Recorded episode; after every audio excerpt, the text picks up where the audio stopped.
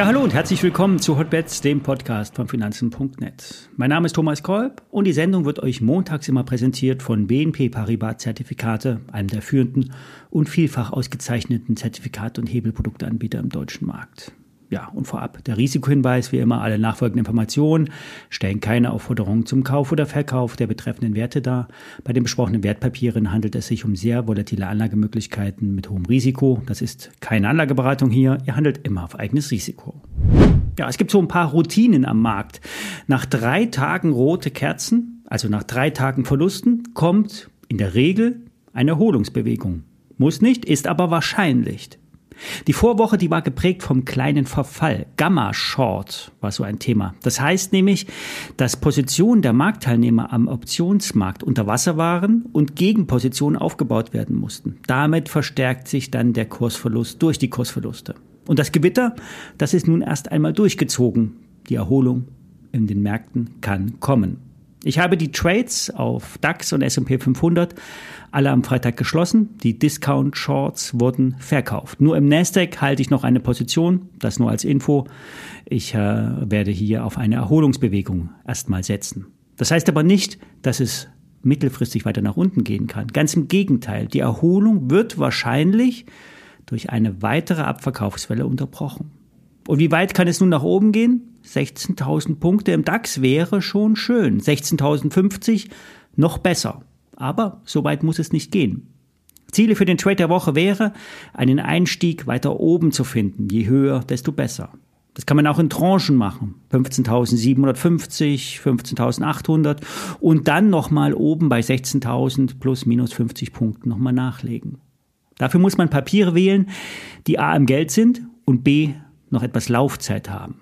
Dazu nehme ich ein Papier mit einem Bewertungstag 16. 19. Januar 2024. Der Basispreis ist 16.500 im DAX, der Floor bei 16.000. Und das bedeutet, bleibt der DAX unter 16.000 Punkten am Bewertungstag, am 19. Januar, werden 5 Euro ausbezahlt. Aktuell kostet das Papier 2,55 Euro ungefähr. Je höher der DAX jetzt steigt und sich erholt, umso günstiger wird dann das Papier. Und diese Art von Papieren sind nämlich insgesamt besser geeignet als Knockout-Produkte, weil sich nämlich hier eine Bewegung länger aushalten lässt. Man reduziert das Risiko und kann besser schlafen. Natürlich darf man das Risiko nicht durch eine zu große Position wieder erhöhen. Ich stelle euch das Papier mal in die Show Notes. Ich warte mit dem Einstieg aber noch ab. Eine Aktie, zu der fast jeder jetzt eine Meinung hat, ist Nvidia. Selbst Michael Ross, der sonst eher die Welt am Abgrund sieht, spricht von 1000 Dollar Kurswert. Er hätte sich mit Insidern unterhalten, die das Potenzial in der Aktie sehen. Oh mein Gott, was für ein heißer Tobak. Erst will er sich eine Trutzburg in den Alpen bauen, dann sind es die Kryptowährungen und jetzt Nvidia. Ein klares Zeichen. Zeit, bald auszusteigen. Am Mittwoch nach Börsenschluss kommen die Zahlen zum letzten Quartal. Die werden stark erwartet, weil alle Welt Nvidia die Bude einrennt. Die Prognosen wurden zuletzt massiv angehoben.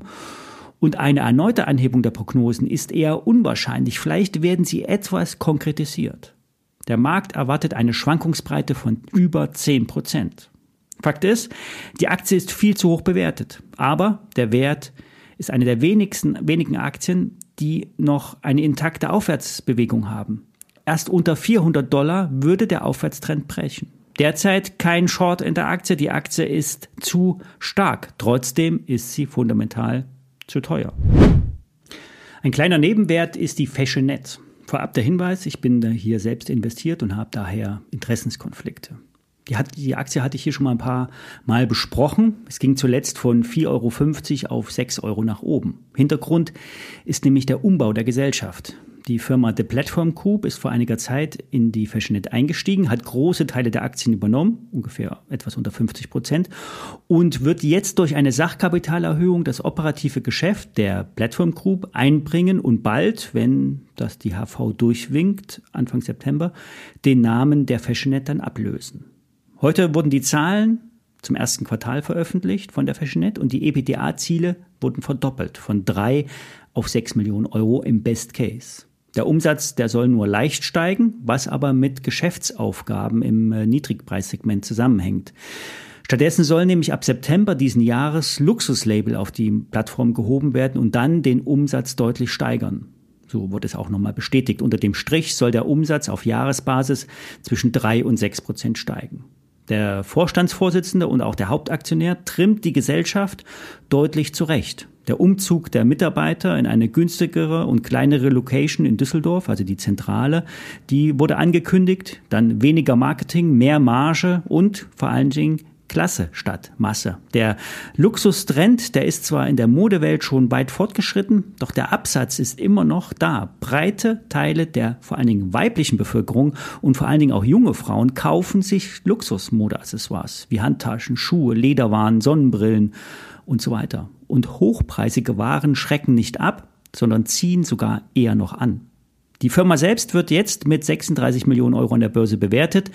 In einem Wertgutachten für den Zusammenschluss von der Fashionet und der Plattform Group wird ein doppelt so hoher Wert für die Fashionet angegeben.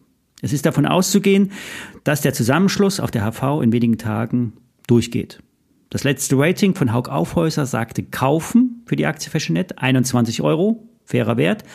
Ein Update fehlt aber bisher. Die Kursreaktion auf die Prognoseanhebung sagt aber schon mal, dass die Aktie einen Turnaround eingeleitet hat.